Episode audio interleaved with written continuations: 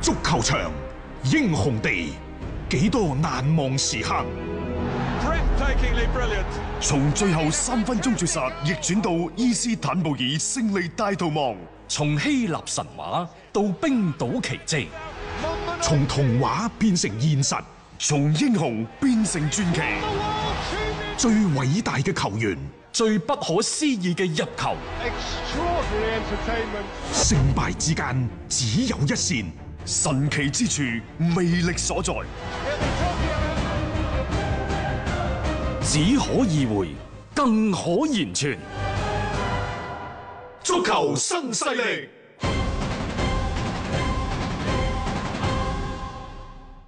翻翻嚟係第二 part 嘅足球新勢力，我哋啱啱講到呢就多蒙特，嗯，點知呢就半點報時就打斷咗。多蒙特呢班波呢，其實我建議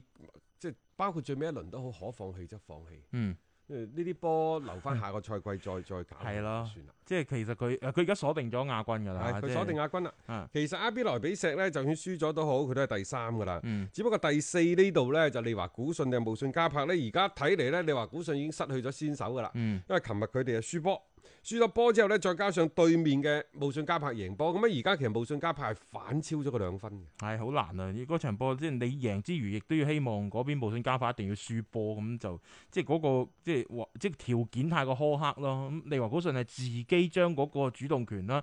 拱手讓咗出嚟俾無信加柏嘅，可以咁樣講嚇。即係你如果再加上呢個夏天真係咩夏維斯嗰啲係會走嘅話呢，嗯其實對波後可能面臨一啲叫做散架嘅情況。即係最尾一輪嘅德甲呢，下個禮拜啊，嗯無信加柏同利華古信會爭奪最後一個歐戰嘅參賽名額。嗯但係榜末嗰度大家留意喎、雲達不萊梅同杜斯多夫會爭奪另一 個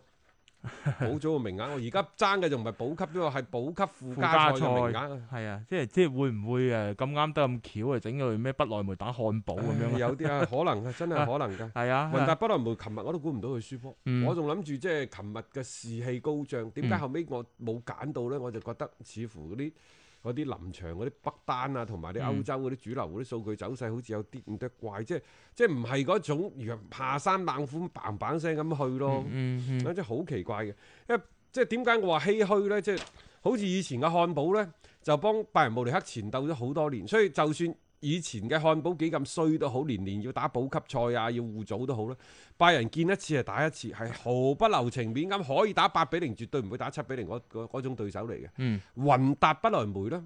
其實喺上世紀九十年代、本世紀初，嗯曾經亦都係呢，就嘗試數次挑戰呢一個拜仁喺德甲權威嘅球隊。嚇大家我最印象最深，我唔知大家會唔會感同身受嗰、個即係閃電人球啊！嗯因為嗰陣時嘅雲達不萊梅真係其實真係幾好打嘅。啊！嗰陣時好犀利嘅，即係有一段時間係同即係拜仁都互相之間係可以去角力嘅，即係而且喺呢一隊波裏邊都好多嘅一啲嘅球員係出產咗啦。仲要咧，呢、個雲達不萊梅上上個賽季佢打得唔曳喎，德甲聯賽佢排第八嘅喎，你估唔到佢呢個賽季嗯即係我梅爾崩，啊，佢就崩得好緊要啊，佢好徹底嘅嗰只。佢上半程打完嗰陣時就已經排到第十七，但係佢唔似帕林哈化咁樣，即係哈化帕林咁啊喺季就賽嗯佢買人犀利啊嘛喺冬窗嗰陣時買到砰砰聲，佢唔嗯買嘅喎，啊誒佢又冇話佢亦水都冇喉話肥自己做一啲嘅調整咁樣。嗯嗯，即係而家就睇睇住球隊一路咁啊向向下咁滑咯。啊係你睇下呢班波，基拿比又嗯喺呢度嚟嘅，係啊又走咗啦，去咗拜仁，啊係咪啊？仲有迪蘭尼，即去咗係中場嗰個多蒙特啦嗯啊，後腰啊，嗯嗯多蒙特而家咩包括位數嗰班囤積咗好多後腰喺度，佢繼續買㗎。嗯嗯嗯，即係所以呢啲就係人才嘅流失咯。即係喺不萊梅嗰邊咧，因為即係每一年基本上佢哋都有咁樣嘅情況，失血過多啊，如果你十七個主場至贏得一場咁，咪唔需要講嘢啦。十七個主場一勝三平十二敗嚇，即係冇任何嘅即係主場優勢可言啦。誒搞唔好嘅話，佢連嗰、個即係附加賽都冇份啊！冇啊冇份直接踢㗎降級嘅可能嚇、即係如果佢最後嗰場波有啲咩冬瓜豆腐，而且佢而家嗰個積分上邊呢，係落後緊比杜斯多夫啦，係有兩分嘅，亦即係話主動權都唔喺雲達不萊梅嗰度嘅。啊，咁所以最後嗰輪嘅即係比賽呢，佢哋自身要贏低科隆之外啦，亦都希望杜斯多夫呢要輸俾柏林聯嘅。 即係呢個其實本身就係一個都幾搞殺嘅一個情況啦嚇、啊但係問啦，我感覺上問啦，即係以多誒呢、個嘅不萊梅嘅一個表現，但係我唔知道，硬係往往往有一啲德甲嘅傳統嘅老牌球隊啦，佢好似有一啲嘅即係咩力量去推住佢哋啦，起碼係幫到佢哋先逃出生天先，即係去到附加賽嗰度，再同德乙嗰邊咧去角力 你嘅嘅意思係漢堡嘅 翻版係嘛？翻版會極有可能重演係嘛？好啊下周再講啦，好呢啊啲好啊好就啊好嚇。啊！好啦，我哋最主要咧同大家睇翻今晚嘅賽事啊。嗯今晚其實英超嗰度呢，又係一場一場咁嚟喎。嗯首先呢，一陣間九點鐘呢，就石飛聯出陣，對紐卡素啊呢場波其實都可以睇睇嘅。係咁然之後呢，就十一點三個字，嗯就阿斯通維拉作誒、呃主場主場對住會對車路士士。係然之後呢，聽日凌晨嘅兩點，愛華頓喺主場就墨西塞德郡打比，就會對住利物浦。即係夾喺呢幾場英超賽事中間呢，就會有亞特蘭大對沙素路啊，國際米蘭對森多利亞，皇家蘇斯達同埋對住皇家誒、呃馬德里馬德里嗰場波呢，就壓軸到聽日凌晨進行嘅。係啊，誒、嗯其實都幾多比賽啦，係誒、即係上演啦，而且因為即係大家知道啲英超而家啲安排咧，全部都係誒啲時段係唔同嘅，等大家盡可能咁每一場都有機會去睇晒。紐卡素而家嘅情況係點呢？嗱，今晚佢哋坐陣對住石飛聯，石飛聯係一隊正在歐戰區呢，就即係大踏大步向前嘅球隊嚟嘅。嗯誒、但係佢上一場突然間俾呢個阿斯頓維拉悶和，嗯多少係咪有啲意外呢？嗱咁嘅嚇，呢隊嘅石飛聯佢哋可能係所有英超球隊當中作客和波率最高嘅球隊呢樣嘢，大家要小心。嗯，但係紐卡素喺停賽期間並唔係因為佢球隊自身有咩成績，嗯而係可能被沙特財團收購嘅緋聞呢，係令到佢成為咗全英超最知名嘅俱樂部之一。嗯，一旦呢一個所謂嘅沙特財團嘅入主，可能呢，佢就會迎嚟一個天翻地覆嘅變化。咁、啊嗯但係咁，而家又好似冇咗咯喎，而家係全世界反對喎。係啊，啊，從呢一個大巴黎嘅老細納賽爾嗰度開始反對，係啊啊，再到英超嘅轉播商反對，嗯英格蘭足總亦都反對，甚至乎國際足聯都企出嚟講下嘢等等。睇嚟咧，呢個沙特財團即係有錢唔係大晒嘅喎，喺呢個世界。啊而家就係佢想買，但係由足球圈入邊到足球圈外圈外邊都唔睇好呢筆嘅交易，紛紛跳出嚟。反冇錯對，係好多嘅阻力啊！之前有個英格蘭聯賽嘅嗰啲高官係講啊，佢話佢歡迎好似沙特呢一啲咁樣嘅財團入嚟嘅，但係你要先守規矩咯。你唔按遊戲規則做嘅話咧，就我哋唔係咁歡迎嘅。即係其實個言外之音咧，即係即係話俾你聽，其實呢單嘢咧就似乎即係個阻力會比較大啦。當然啦，即係我我係咁睇嘅，要成功早啊成咗啦。佢又唔係冇財力，又唔係冇實力啊，點解一路都係拖住咧？就係喺嗰個審查上邊係過唔到關啦。嗱、咁樣對紐卡素嚟講，其實又係一次嘅折磨啊！對於佢哋啲球迷又好，球員又好啊，因為其實佢哋。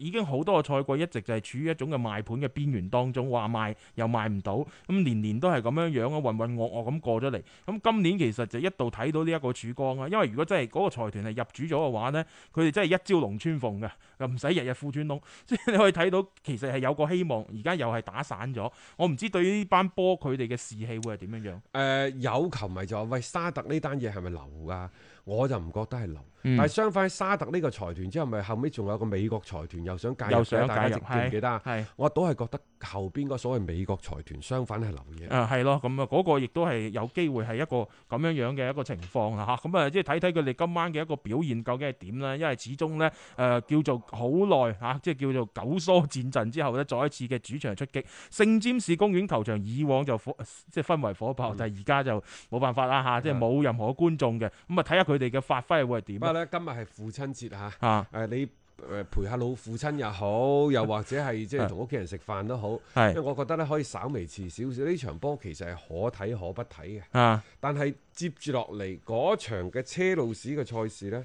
我就建議大家真係要睇下啦。啊，因為點解呢？呢班波可能即係因為而家招兵買馬，嗯阿迪姆華拿嗯啊，然之後呢，就嗰個阿積士嗰個啊，係啊，薛爺志，阿斯耶治等等都嚟，咁可能佢仲會第三個嘅強援，嗯亦都正在走在路上嘅喎。啊！佢而家仲要好似喺度選飛咁選，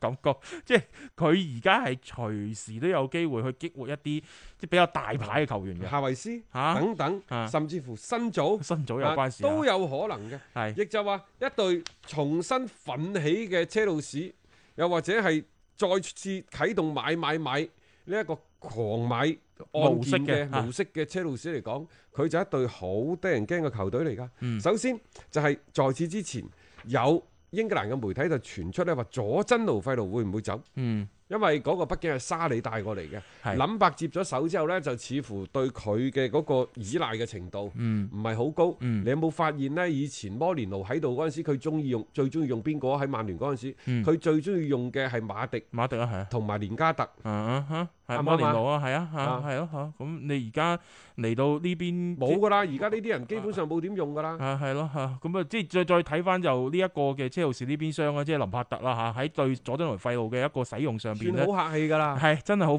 好客氣，佢唔會係一下子完將你説晒，但係老實講，佢嗰個戰術作用呢，同佢啱啱嚟到嘅時候嘅嗰種，基本上都依賴晒佢，好多波都要通過佢呢，係完全兩回事嚟嘅。啊，其實我都係覺得呢，要賣嘅話賣簡迪啦啊，因為喺呢個疫情期間最令我意外嘅一條新聞呢，嗯，就係簡迪。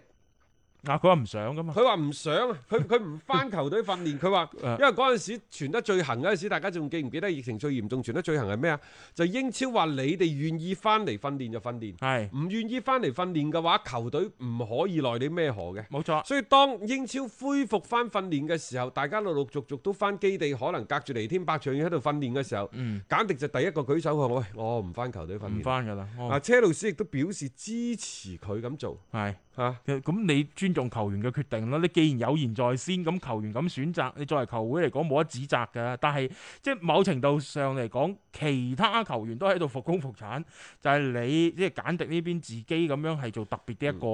誒、多少同呢隊波都已經有啲格格不入啊啦。林伯呢就喺賽前就講咗啦，佢就話簡迪呢係世界上最好嘅中場球員之一，嗯佢擁有一切嘅素質。講俾你聽嗱，呢個人好嘅，個定位喺邊好度？嘢嚟嘅，佢佢係有咩特點特長嘅吓？係佢話我非常想同佢合作，嗯即係唔係㗎，非賣品，嗯因為傷病呢個賽季對佢嚟講呢好艱難嗯吓、就所以即係你唔好睇佢呢個賽季打得少，你唔好以此嚟壓價，係希望我賣平啲啊！冇錯佢話睇到佢再次回歸好好，對於我哋球隊嚟講，簡直係如此重要，我哋需要佢。嗯嗱，講俾你聽，簡直係最好嘅人係啊！然之後呢，誒對球隊好重要佢，嘅素質好勁，對球隊好重要。嗯之前冇打係因為有傷病，佢翻咗嚟，我哋好需要 佢。你如果想買嘅話，啊你唔攞八千萬嗯出嚟，我唔你係放買人唔喐佢嘅。係啊，我想諗白講嘅所有嘅嘢就係為咗表達呢個觀點 嘅啫。啊攞錢嚟咪放人咯，即係呢個時候大家都知道㗎啦。你要買一個球員或者買一個球員呢，因為疫情影響之下咧，好多時候嗰啲價值咧真係會貶咗落嚟嘅。咁你就盡可能你作為賣方嚟講，我梗係希望將我原先想出售嘅球員啦，嗰、個價值可以維持翻落嚟，去賣翻一個高嘅價錢啦，補翻自己嗰個窿都好啊嘛。普通話嗰度呢，即係形容簡迪呢兩年嗰、個嗰、個心態嘅轉變，有一個詞一個啊字叫飄啊票飄啊，啊，即係飄，即係有啲呢，就心嗰、個同以前嗰個唔係咁安分嘅意思，唔啊明白，係咁安分。即係以前係我唔知廣東好話點哦樣？即係廣東人好似叫沙沙滾，好似係表達唔到呢樣嘢，因為簡迪唔係一個沙沙滾嘅人，佢、嗯就係飄，嗯佢就飄呢，就係、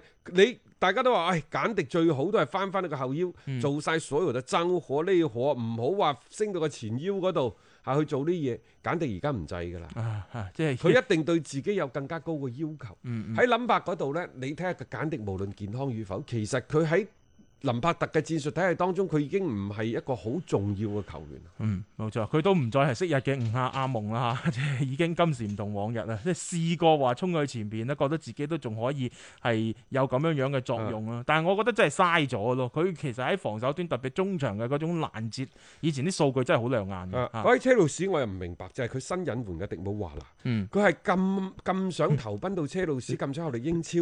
抑或係其他原因呢？因為佢就已經講咗，佢唔會代表阿比萊比錫再打呢一個歐戰，八月份嘅歐戰，佢放棄佢會提前去車路士嗰度報道。啊所以即係德國嘅名宿艾芬堡呢，就好睇唔慣，啊，佢話點解嗯呢一個迪姆華拿會做出咁樣嘅決定，嗯唔代表呢一個阿比萊比錫去打歐冠嘅賽事提前前往車路士呢？嗯，即係佢佢會好諗唔透呢樣嘢。佢會覺得你阿比萊比錫進咗級噶嘛啊，即係理論上你係有機會去挑戰冠軍噶嘛。但係阿比萊比錫嘅主教練拿格斯曼就好玩喎，佢係力挺迪姆華拿喎，啊嚇佢呢就話迪姆華拿極具體育精神。嗯啊，相信佢會喺接落嚟嘅比賽當中全力以赴，並且取得入波。佢就覺得呢，迪姆華拿之所以提出唔代表球隊打歐冠呢，就佢唔想冒受傷嘅危險，嗯佢想要融入新嘅球隊，所以呢一個嘅嗯誒嗱，格斯曼話佢理解迪姆華拿啊，點即解係會佢咁即做係對新嘅東家負責任咯。 即係唔想話令到自己係一個即係可能有傷患等等去過到即係車路士嗰邊啊。同埋有一樣嘢喎，佢未體檢嘅嗯，係啊，佢七月中至體檢嘅， 喎，所以大家要留意呢樣嘢喎。其實講到尾咧，你呢單嘢咧又未或者係咁啦，啊即係而家佢驚受傷，係啊，一間體檢禍咗，咁啊大鑊啦。係啊因為呢，車路士同佢簽咗一份嘅為期五年嘅合約，嗯呢份合約嘅年薪超過一千萬歐元。嗯，即係年薪係高啦。六月嚇三號。啊嗯佢同 I B 石 I B 萊比錫嘅合約到咗期之後，佢就可以走㗎啦，好、嗯快咋！即係佢老實講，佢 I B 萊比錫就最尾一場嘅賽事㗎咋。咁琴日輸埋嘅話，其實可能順勢申請最後嗰場都唔上添， 即係我覺得，即係你作為一個保險又好咩都好啦，無可厚非嘅。即係球員本身既然已經決定係離開啦，咁同老東家有商有量，好多嘢我我相信作為阿比萊比錫，佢亦都會開綠燈嘅。呢、個唔係話可以去指責嘅地方。你係至於好似艾芬堡話佢放棄歐冠資格等等嘅嘢，咁呢個係個人嘅選擇咯。係啦嚇誒、今年咧英超冠軍就唔需要爭㗎啦。嗯但係邊個可以代表英超即係殺入前四名去參加下個賽季歐冠呢？即係而家睇嚟，曼聯、石飛聯、嗯，狼隊等等，係都係對佢哋身前嘅排喺聯賽第四位嘅車路士，啊而家就係虎視眈眈。係咁啊，就積分而言呢，其實車路士呢都係領先住呢，誒、呃曼聯都係兩分嘅啫，啊後邊狼隊其實上咗嚟㗎啦，琴日贏波之後，即係所以話其實嗰個形勢會比較膠着嘅嚇，啊咁啊即係你車路士而家嘅嗰個分數呢，係未確保你嗰個前四嘅席位佢啦，買咗咁多人翻嚟，喺未確定自己前四席位，佢買咗咁多人翻嚟，嗯就講明車路士對呢個前四嗯係志在必得㗎啦。甚至乎話班莫易治會唔會落死命嚟俾 諗白？你攞唔到歐冠嘅前四，你下個賽季唔使帶隊啦。係啊，而家呢，譚美阿巴謙、普列石、美神莫特嚇，嗯仲、有呢，就韋利安、柏道等等，啊老中青，所有人都齊嘅。係然之後下個賽季，迪姆華拿、啊薛耶治等等，可能仲會有新組。嗯，啊！誒呢一個夏維斯， 哇！睇下都諗起身都美如畫嘅。真係比你如願話唔願意係成為呢隊波嘅主教練呢？係啊，你如果想嘅話，你呢個賽季幫我爭個前四翻嚟，第五都唔得，只有前四，嗯前四唔好將嗰個希望寄託喺喺曼城俾人罰曼啊，城俾人否嘅身上。當梗係然，啦你如果冚得過李斯特城仲好，因為李斯特城係又好俾似人。打爆你咗。睇佢好似都係掉緊落嚟咁啊嚇，即係所以呢個係嚟緊車路士，即係話喺復賽之後嘅，我覺得個心態啊、動力啊各方面係端正嘅，嗯即係大家唔需要太擔心呢樣嘢，因為有個目標係擺喺佢哋面前咧，都幾清晰嘅嗰一隻咧。因為有啲球隊你係要好講求佢哋即係嗰個戰意嘅，復賽唔一定對每一支球隊嚟講，佢哋都係想去見到呢個情況，所以你一定要去去判別呢啲球隊嘅時候呢，就去貼合翻佢哋而家嘅一個大嘅背景啦，我會覺得更加適合啲啦。所以車路士嘅戰意動力，我係唔會懷疑嘅，就睇睇佢哋今晚呢場波，即係可唔可以輕鬆搞掂呢個圍。另，外呢，就今晚呢場波，大家仲可以睇嘅。尤其呢，就係曼聯啊、利物浦嗰啲球迷都應該係睇睇阿斯通維拉嗯，嘅隊長係格拉利殊。係，我好中意格拉利殊呢個人嘅，大家今晚睇佢睇咩呢？睇佢嘅嗰個中場嘅覆蓋力，嗯尤其睇佢出波嘅嗰個能力。嗯，即係呢個係驗貨嘅，啊，艷芳啊，你可以睇睇，你作為球迷，嗯即係我哋吃瓜群眾可以發表下意見，係總係連發表下意見嘅機會你都要俾我吧嚇、雖然我拍唔到版，冇咁多錢去買你啫，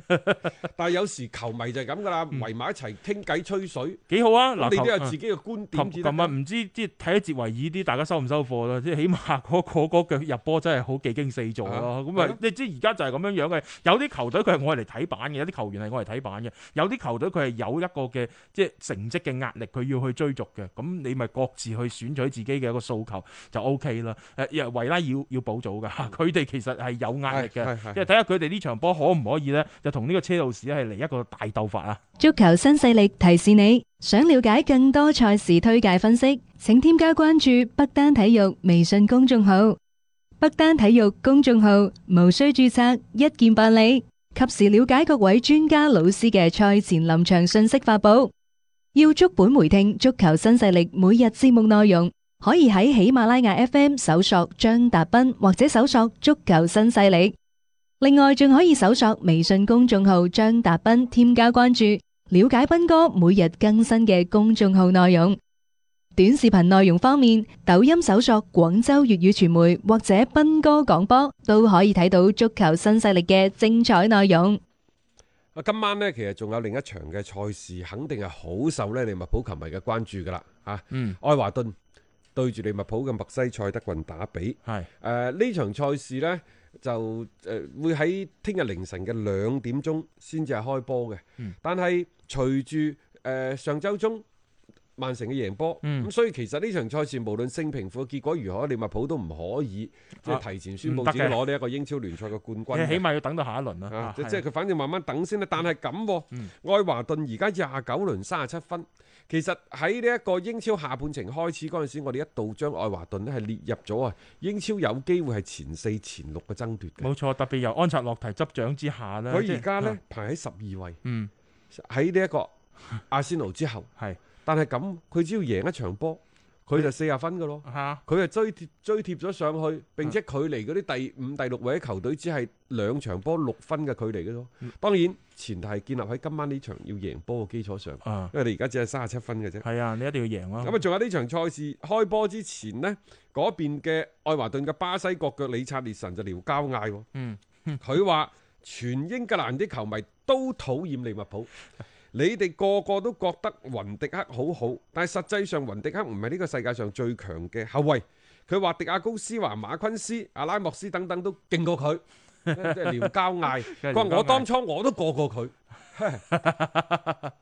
O K 啊，呢啲咪就係火藥味咯，墨西塞德郡打比，即係喺賽前先係營咗一啲咁樣嘅氛圍，大家去嘈下交嚇，誒、各自咁為自己呢邊嘅即係球隊搖旗呐喊，即係有一啲咁樣嘅味道先叫做打比戰啊嘛。即係作為愛華頓，佢本身都唔使諗咁多話，即係誒我衝唔衝擊咩歐戰啊之類嗰啲嘢，就係、呢場波佢唔俾利物浦咁好過，我就要喺你喺我嘅地頭裏面失分啦。呢、個就係佢哋最大嘅動力啦。啊我又唔我又即係我相信佢哋呢一方面嘅覺悟，成隊波嘅嗰種嘅態度係積極嘅。其實愛華頓都算係一隊好有進取心嘅英超俱樂部。你諗下，佢唔單止請安察洛提，嗯，並且佢而家甚至乎仲話連呢一個嘅古天 奴係啊，都想引進翻，有興趣租過嚟嗱，咯。巴爾啊、詹士、洛迪古斯，即係嗰個皇馬唔要嗰啲，佢都可以接盤 㗎。係啊，嘅人工要減減啫嘛。啊，佢習慣㗎，以前好多巴塞嗰啲唔要嗰啲，佢咪啊收咗落嚟甚嗯㗎至乎呢，就話古天奴嗰度啊，你只要肯要佢，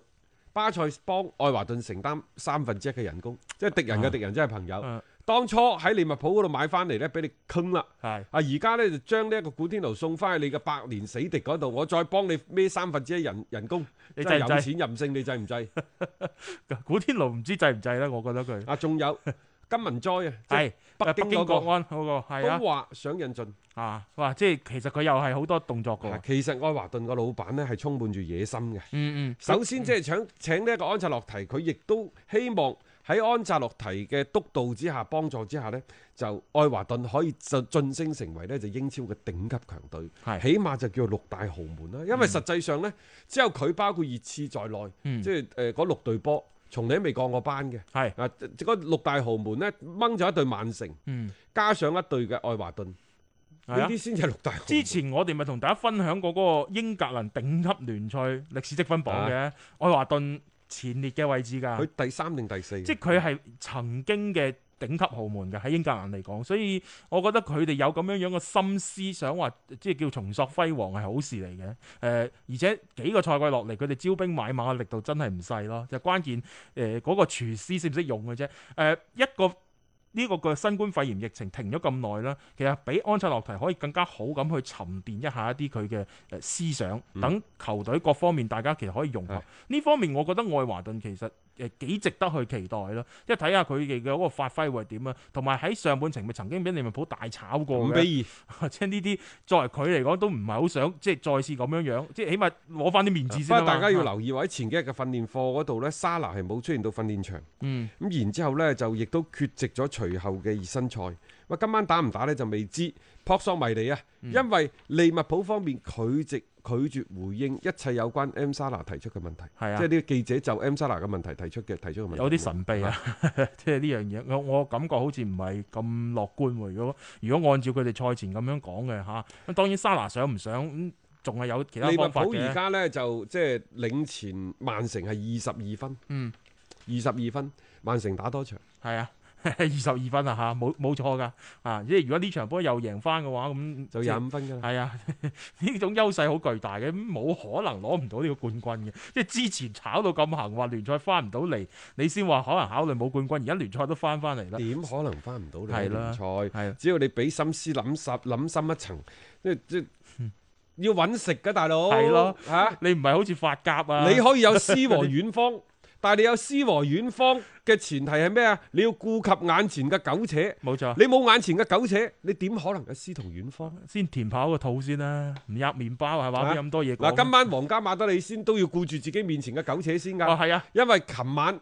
啊呢一個八前晚應前該講晚前晚前晚巴塞咧就被西維爾逼平咗噶啦，俾咗機會佢㗎啦，甚至乎有傳話呢一個賽後啊，美斯同埋基士文喺更衣室呢一個有激烈嘅身體接觸添。當然呢啲可能係網上嘅留言，但係呢，大家不妨留意下聽日或者後日嘅西班牙媒體嘅報導。係啊！有人係爆咗料，但係呢，我睇過網上被大範圍咁流傳，啊可能係流料。係但係如果真係有嘅話，咁就好睇啦，好睇過戲即啦。係我如果同你特別今晚皇講馬係。激烈嘅身體衝突喎，身體衝撞喎，即係唔係淨係語言咁簡啊單嘛？即係你如果今晚皇馬贏埋，將嗰個榜首位置搶過嚟，因為西甲係先計對賽成績嘅，嗯啊皇馬係佔優皇嘅馬嚇，佔優。所以佢如果攞埋個榜首過嚟咧，可能。巴塞嗰邊又爆雷嘅咯喎，啊！即係計呢一個嘅疫情期間嘅嗰啲啊好多嗰啲啊古靈精怪嘅嘢之後咧，而家又成為咗係球王與一個嘅基士文嚇，啊即係互相之間嘅一個角力。嗯但係皇馬仲係嗰個嗰個嗰個意思啦。其實之前佢喺呢一個對巴塞嘅賽事當中，佢咪贏嘅，係啊，登上咗榜首嘅位置嘅，隨後又翻車嘅。係啊好啦，呢、個皇馬會唔會將上海上港前兩年嗰啲大型翻車追尾事件一次一次咁重演 呢？啊，睇咯，既然愛斯賓奴個補組嘅嗯嗰個路途唔會係一帆風順，